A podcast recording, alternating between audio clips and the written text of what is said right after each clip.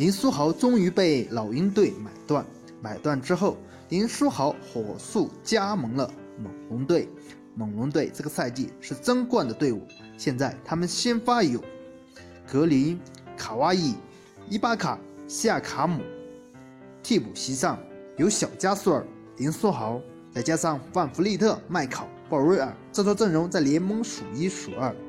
本来猛龙的阵容就非常强，在卡哇伊缺阵的多场比赛中依然取得了胜利，现在再加上了小加索尔以及。林书豪，那么可以在东部和雄鹿队以及绿军争个高低。